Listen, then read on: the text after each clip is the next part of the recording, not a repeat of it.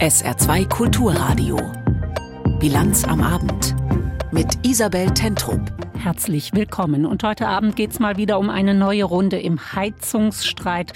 Heute hat sich der Bundestag eine heftige Debatte geliefert. Außerdem, Kinder und Schwangere sollen vor Tabakrauch im Auto geschützt werden. Und nach 13 Jahren im Gefängnis Freispruch im sogenannten Badewannenfall.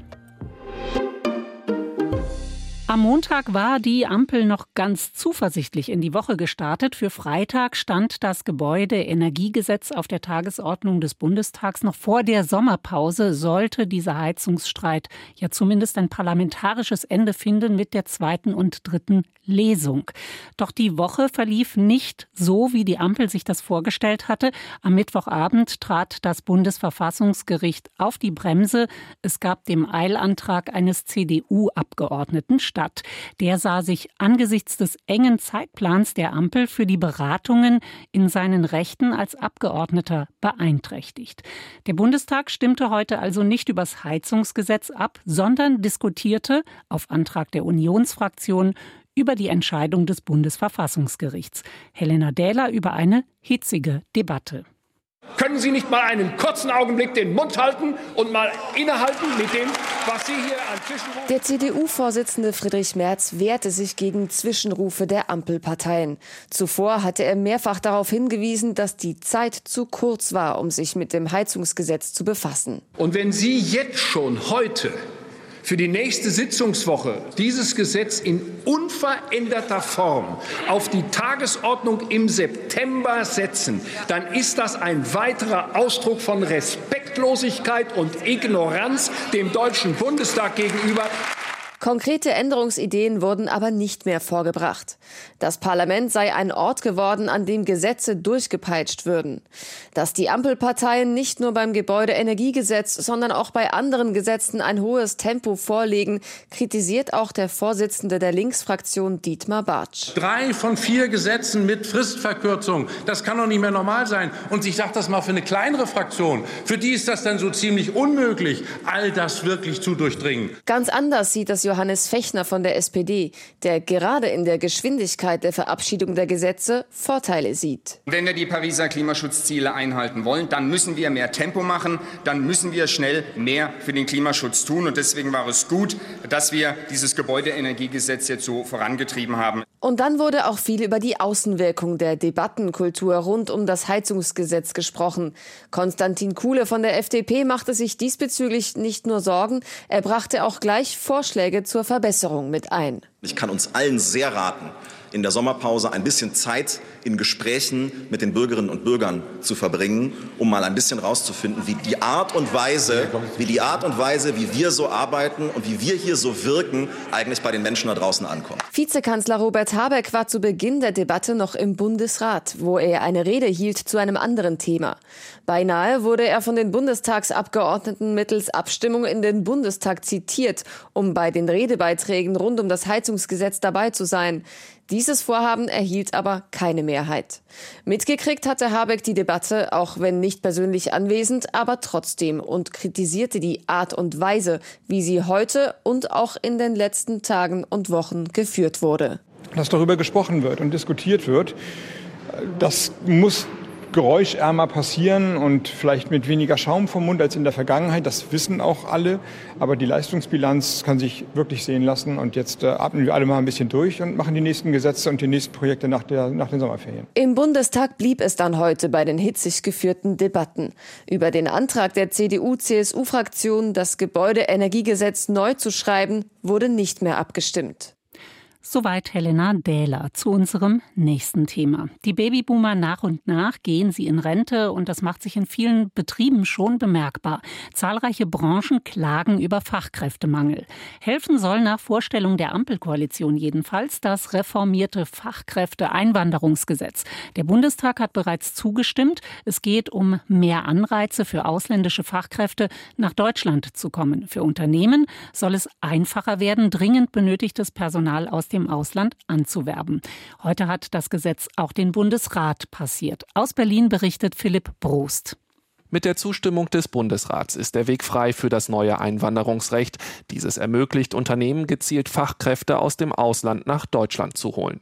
Dafür werden bürokratische Hürden abgebaut und die Anforderungen an Zuwanderer in einem Punktesystem geregelt. Entscheidend für die Einwanderung sind in Zukunft die Berufsausbildung, Deutschkenntnisse, das Alter und der Bezug zu Deutschland. Wer mehr Fähigkeiten mitbringt, bekommt mehr Punkte. Für Bundesarbeitsminister Hubertus Heil ist das neue Gesetz zwingend erforderlich. Nur so könne der Wohlstand in Deutschland erhalten werden. Schon jetzt fehlen dem Arbeitsmarkt tausende Fachkräfte, argumentiert der SPD-Politiker. Wir schaffen heute mit dem Einwanderungsgesetz einen historischen Schritt. Wir sorgen dafür, dass Deutschland kluge Köpfe und helfende Hände gewinnen kann. Eine Prognose der Bundesagentur für Arbeit geht davon aus, dass bis zum Jahr 2035 sieben Millionen Arbeitskräfte fehlen werden. Deswegen sollen auch in Deutschland lebende Asylbewerber mit dem neuen Einwanderungsrecht die Chance erhalten, über ihre Berufsqualifikation einen dauerhaften Aufenthalt zu bekommen. Kritik an diesem sogenannten Spurwechsel kommt aus der Union, zum Beispiel von Nordrhein-Westfalens Ministerpräsident Hendrik Wüst von der CDU. Man sollte äh, Asyl- und Fachkräftezuwanderung Einwanderung schön getrennt halten und nicht vermischen. Auch Hessens Ministerpräsident Boris Rhein warnt davor, Asyl und Arbeitsmigration zu vermischen. Das Gesetz der Ampelregierung tue aber genau das. Deswegen sage ich sehr klar, ja, wir wollen qualifizierte Zuwanderung, aber das ist der falsche Weg. Trotz der Kritik hat das Fachkräfteeinwanderungsgesetz den Bundesrat heute passiert. Ein Antrag aus Bayern im Vermittlungsausschuss über das Gesetz zu verhandeln wurde abgelehnt.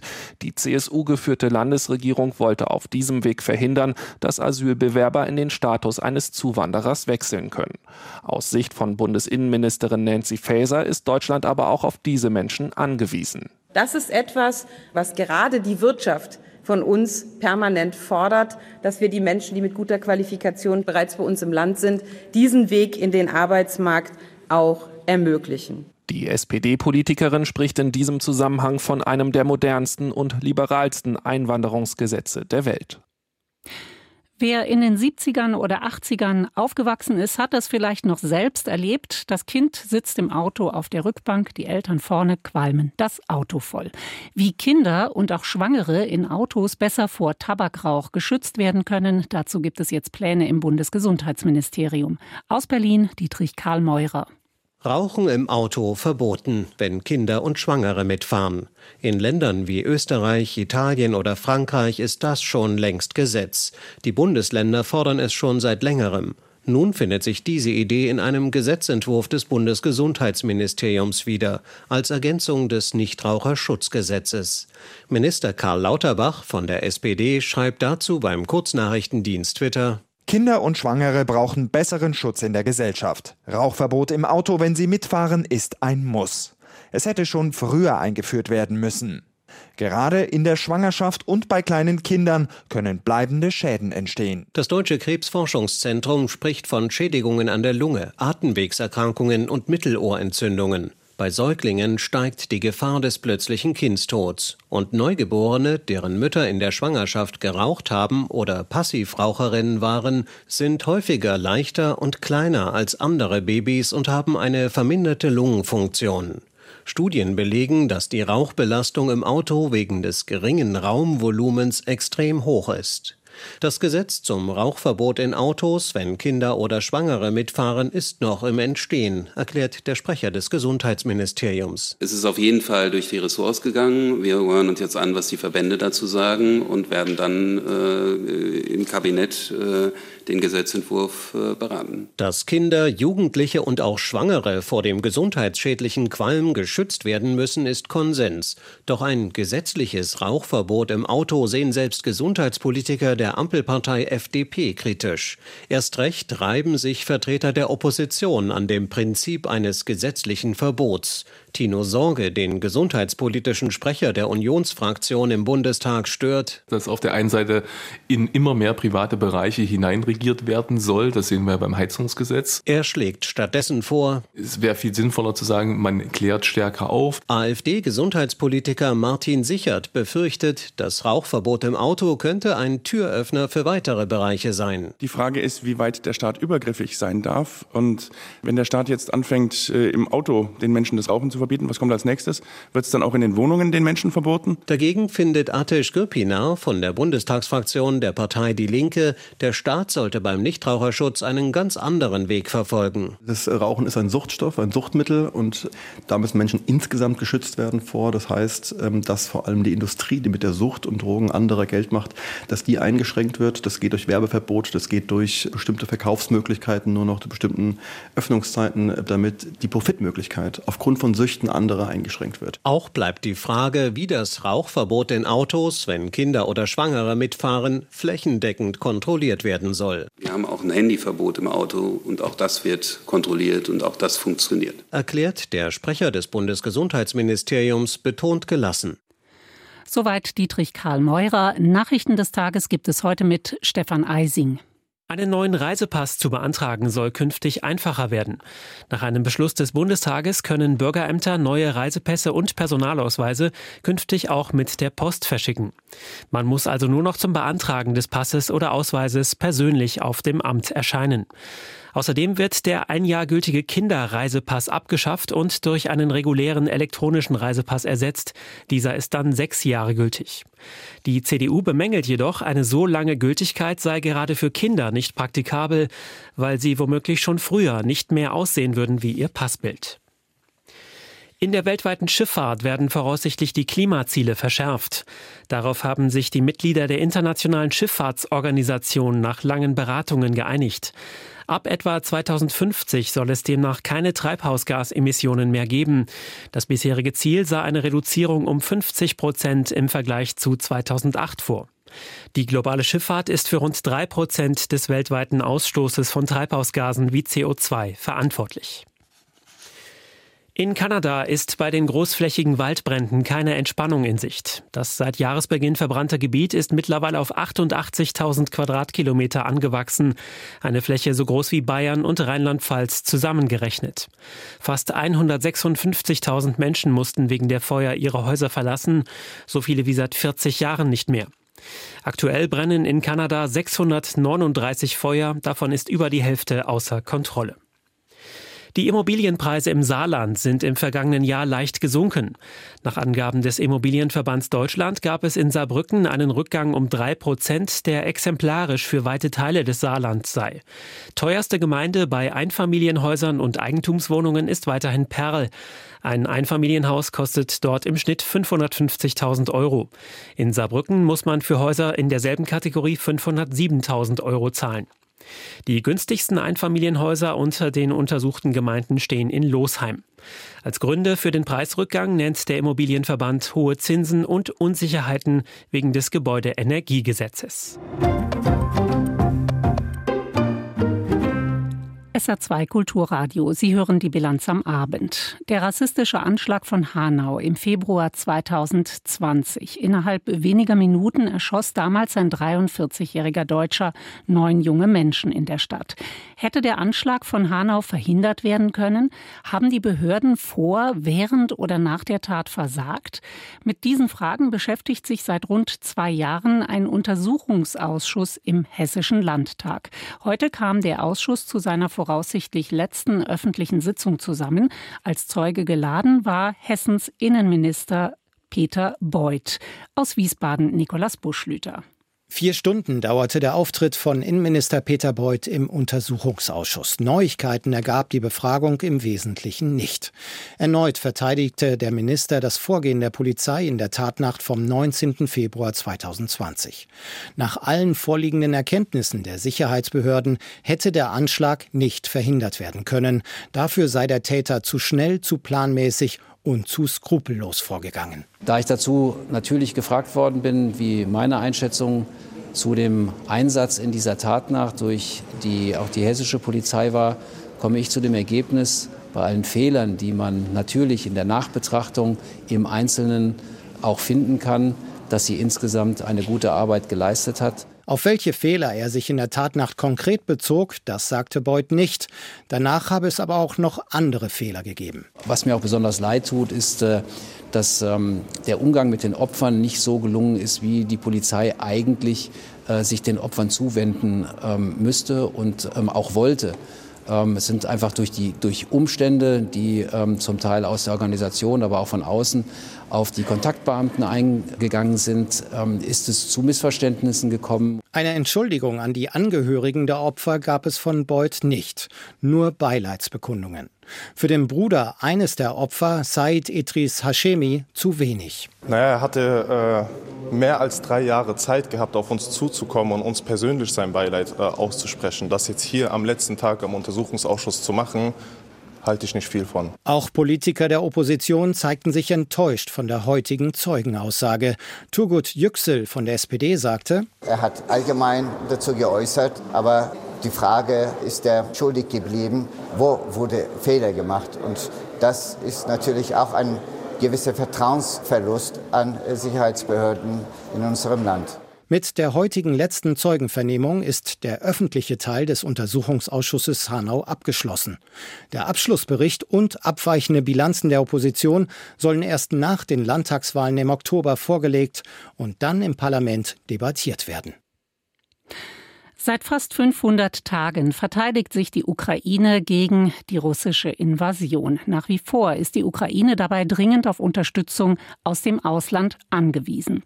Ob dazu aber auch Streumunition zählen sollte, wie es laut Berichten die USA planen sollen, darüber gab es heute einiges Entsetzen und auch sehr viel Zurückhaltung. Viele Länder weltweit, darunter auch Deutschland, ächten Streumunition und haben 2008 ein entsprechendes entsprechendes Abkommen unterzeichnet. Nicht unterzeichnet haben unter anderem Russland, China und die USA. NATO-Generalsekretär Stoltenberg wollte heute Berichte, nach denen die USA der Ukraine Streumunition zur Verfügung stellen wolle, nicht kommentieren. Er verwies aber darauf, dass Russland Streumunition verwende, um in die Ukraine einzudringen. Zu Streumunition, so Stoltenberg, gebe es in der NATO keine einheitliche Haltung. In anderen Fragen zeigt die NATO zurzeit dagegen demonstrative Einigkeit. Kurz vor dem NATO-Gipfel, der kommende Woche in Vilnius stattfinden soll. Der Gipfel werde der Ukraine dauerhafte Unterstützung zusichern. Das hat Stoltenberg heute signalisiert. Aus Brüssel Stefan Überbach. Von einem kritischen Moment für die europäische und transatlantische Sicherheit spricht Jens Stoltenberg, der NATO-Generalsekretär. Seit inzwischen 500 Tagen bringe Russland Tod und Zerstörung ins Herz Europas mit dem Ziel, die Ukraine zu vernichten und die NATO zu spalten. Vom Gipfeltreffen nächste Woche in Vilnius werde aber das klare Signal ausgehen, dass die Allianz so geeint ist wie noch nie und dass sich die russische Aggression für Moskau nicht auszahlt. Our summit will send a clear message. NATO stands united and Russia's aggression will not pay. Der Ukraine will das Bündnis nachhaltige und dauerhafte Unterstützung zusichern und das Land damit näher an die NATO heranführen.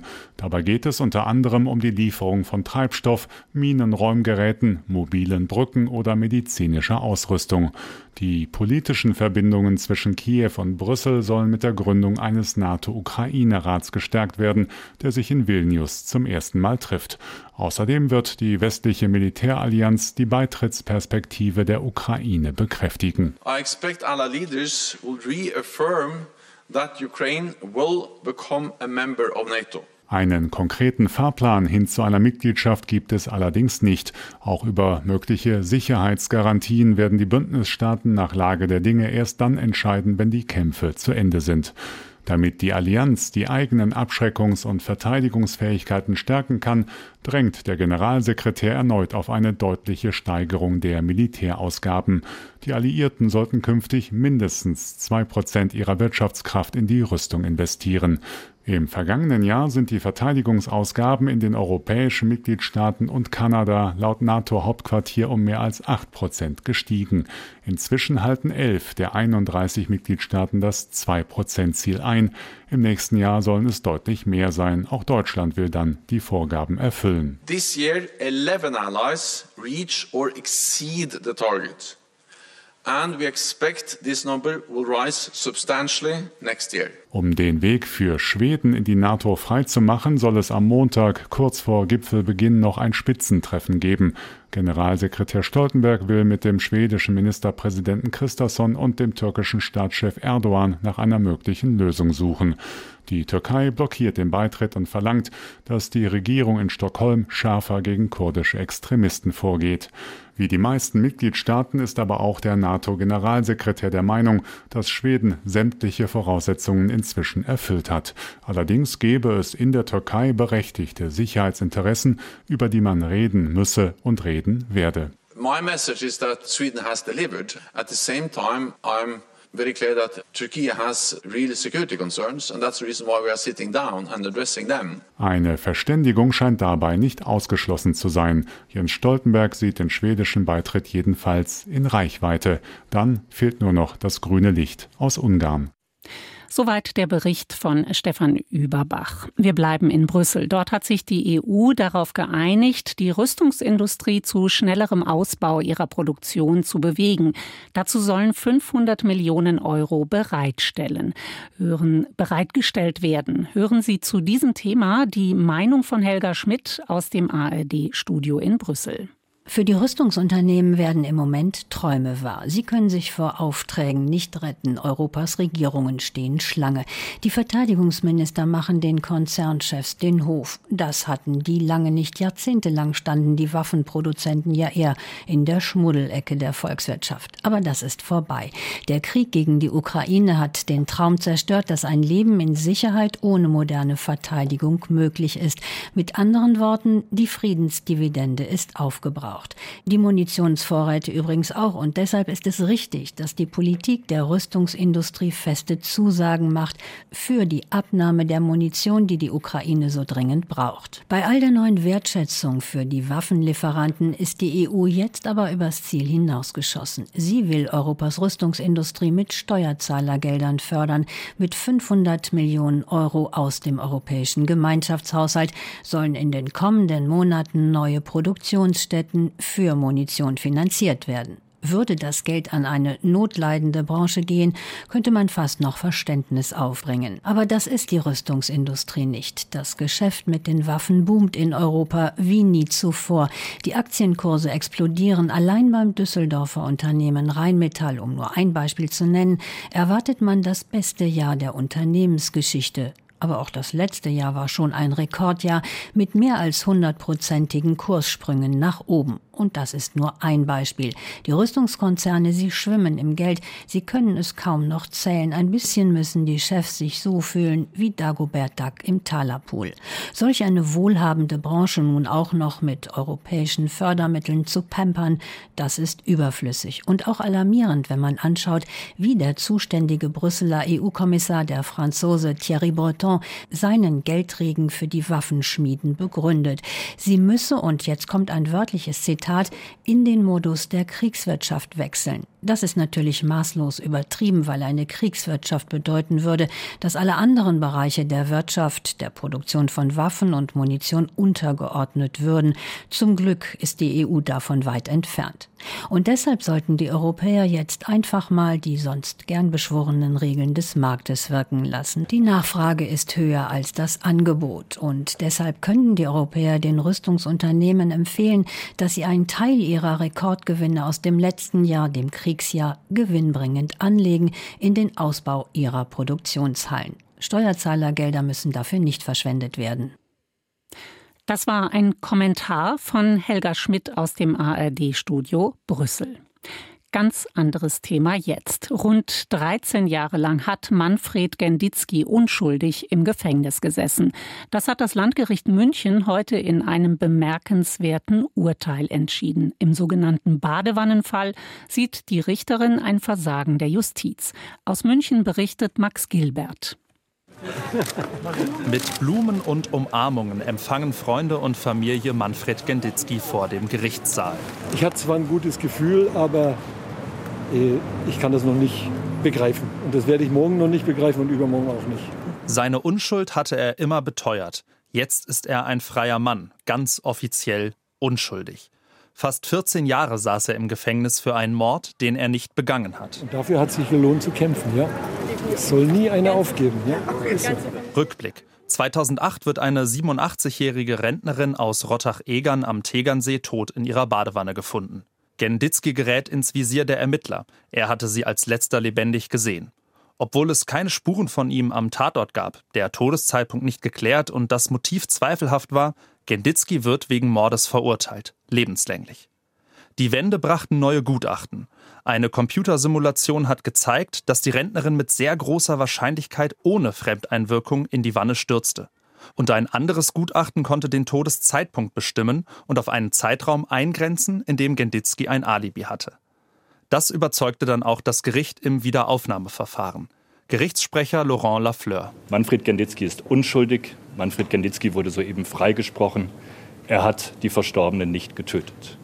Das Gericht geht im Ergebnis von einem Sturzgeschehen aus, von einem Unfall. Eine bewundernswerte Geduld attestiert die Vorsitzende Richterin Genditzki, nachdem sie den Freispruch verkündet hat. Es sei das Urteil, auf das er 14 Jahre warten musste.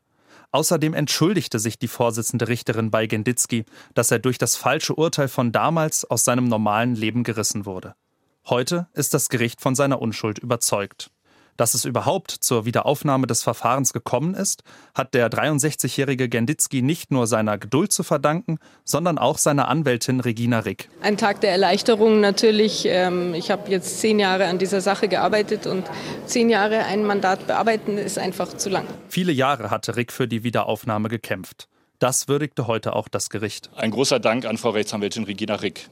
Sie hat die Sachverständigen zunächst privat beauftragt die Sachverständigen, die nunmehr dazu geführt haben, dass das Schwurgericht den Angeklagten freigesprochen hat. Nun steht Genditzki eine Entschädigung zu. Laut Gesetz wären das rund 370.000 Euro, alleine für den immateriellen Schaden. Anwältin Regina Rick hatte im Vorfeld aber schon angekündigt, dass sie sich damit nicht zufrieden geben und klagen werden. An das, was jetzt kommt, daran will Manfred Genditzki aber noch nicht denken. Feiern habe ich keinen Grund. Nach 14 Jahren, die weg sind, habe ich keinen Grund mehr zu feiern. Echt nicht ich mache das Beste draus. Wir werden jeden Tag genießen und deswegen werde ich Ihnen auch nicht sagen, was ich morgen mache oder übermorgen. Wir genießen einfach jede, jede Minute. Alles Wichtige von der Frankfurter Börse heute mit Heidi Rattewilas. Nachdem zunehmende Zinssorgen gestern unter anderem viele europäische Aktienindizes tief ins Minus drückten, kam es heute zu einer teilweisen Erholung. Zwar fielen neuerliche US-Jobdaten heute die der Regierung nicht so positiv aus wie von Ökonomen erwartet. Viele Ökonomen meinen, das ändere aber nichts daran, dass der US-Jobmarkt robust bleibe und einer weiteren Leitzinserhöhung zur Bekämpfung der Inflation somit nichts im Wege stehe. Weil Börsianer Zinserhöhungen fürchten, hatten extrem gute Jobdaten der US-Privatwirtschaft gestern für Verwerfungen an den Märkten gesorgt. Der DAX beispielsweise war gestern mit einem Minus von über zweieinhalb Prozent aus dem Handel gegangen. Heute ging es mit einem Plus von einem halben Prozent auf 15.603 Punkte wieder etwas aufwärts. Ebenfalls positiv lief es für den Börsengang der Wasserstofftochter von ThyssenKrupp Nucera, einer der wenigen Börsengänge in nicht ganz einfachen Zeiten. Die Zahlen des Börsendebüts sprechen für sich. Der Ausgabepreis der Aktie lag bei 20 Euro, der erste ermittelte Preis am Morgen bei 20,20 Euro. Und im Tagesverlauf ging es für das Papier rauf bis rund 24 Euro. Nucera stellt Elektrolyseure her. Die zerlegen Wasser in Wasserstoff und Sauerstoff. Der Wasserstoff wird dann als Energieträger genutzt. Der Wasserstoffmarkt wird als Schlüsselmarkt in der Energiewende gesehen. Die Tour de France, siebte Etappe. Nach zwei Tagen in den Pyrenäen ging es heute flach weiter bis nach Bordeaux. Und gewonnen hat der Belgier Jasper Philipsen. Holger Gerska. Auf dem Zielstrich streckte er drei Finger nach oben. Drei Finger für drei Etappensiege bei dieser Tour de France. Die ersten drei Sprints zu gewinnen im Rahmen einer Frankreich-Rundfahrt, das gelang zuletzt vor neun Jahren Marcel Kittel. Aber der Belgier musste hart kämpfen, denn erst 100 Meter vor dem Ziel überholte er doch noch Mark Cavendish und vereitelte damit den Plan des Briten als erster Tour de France-Starter 35 Etappensiege zu verbuchen. Dritter in diesem schnellen Finale wurde Binyam Girmay aus Eritrea. Phil Bauhaus war diesmal ein wenig eingebaut und deswegen konnte er nicht frei sprinten, belegte Platz 7. An der Spitze der Gesamtwertung gab es keine Änderungen, weiterhin in Gelb Jonas Wingegaard aus Dänemark, 25 Sekunden vor Tadej Pogacar aus Slowenien. Das Wetter. Kommende Nacht durchweg trocken, zwischendurch ein paar Schleierwolken oder höhere Wolkenfelder, 19 bis 12 Grad in der Nacht. Morgen am Samstag erst viel Sonne, ab Mittag entstehen Quellwolken, gegen Abend kann es einzelne Schauer oder Gewitter geben, meistens bleibt es aber trocken, dabei auch zunehmend schwül bei 30 bis 34 Grad. In der Nacht zum Sonntag 20 bis 16 Grad, am Sonntag tagsüber Sonne, Quellwolken, später Schauer mitunter kräftige Gewitter, wieder 30 bis 34 Grad. Das war die Bilanz am Abend mit Isabel Tentrup. Danke fürs Zuhören.